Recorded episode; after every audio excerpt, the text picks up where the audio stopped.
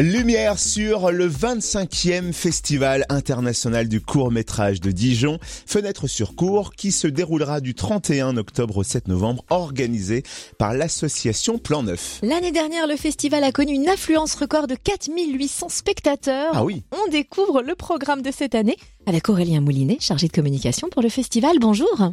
Bonjour. Déjà le quart de siècle qui va se fêter, mais comment Mhm. Cette édition, j'imagine, sera un peu spéciale avec l'épisode Covid? Comment ça va se passer? Bah, vous rappeliez là, les euh, 4800 spectateurs euh, l'an passé. Euh, Cette année, pour les 25 ans, je disais sûrement qu'on allait passer là, le cap des 5000 spectateurs. Euh, parce que voilà, c'est les 25 ans. Et puis, ça fait trois ans que le nombre de spectateurs ne fait que qu'augmenter. On bat record sur record.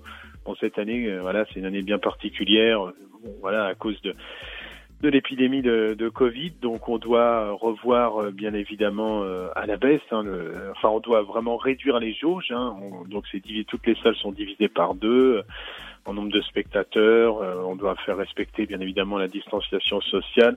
Donc, euh, donc du coup voilà, c'est une année effectivement un peu particulière, mais on tient à ce que ce festival ait lieu et on fait en sorte qu'il ait lieu parce que les spectateurs, euh, voilà, attendent ce, ce, ce moment qui a un rendez-vous maintenant depuis 25 ans. Et alors, quel est le programme des compétitions cette année? Alors c'est les, les classiques, hein, j'ai envie de dire, la, la compétition euh, francophone sur le thème humour et comédie. Donc ça c'est le, le 31 octobre à l'auditorium, donc la grande soirée, euh, la soirée d'ouverture. Et, euh, après il y a la compétition européenne, euh, donc c'est le lundi et mardi. À juste avant le dimanche la compétition régionale. Et puis on a une compétition internationale film de genre le jeudi 5 novembre. Et puis euh, on a la nuit de l'animation le 6 novembre.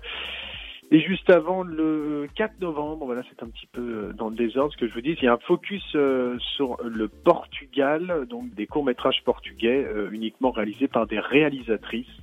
On terminera le festival le 7 novembre par euh, la traditionnelle soirée de clôture. Merci Aurélien Moulinet, chargé de communication pour le festival Fenêtre sur cours qui aura lieu du 31 octobre au 7 novembre à Dijon. Et ça se passe au cinéma Eldorado, à l'auditorium et puis à la minoterie. Et avec les dernières mesures sanitaires, le programme peut être quelque peu modifié.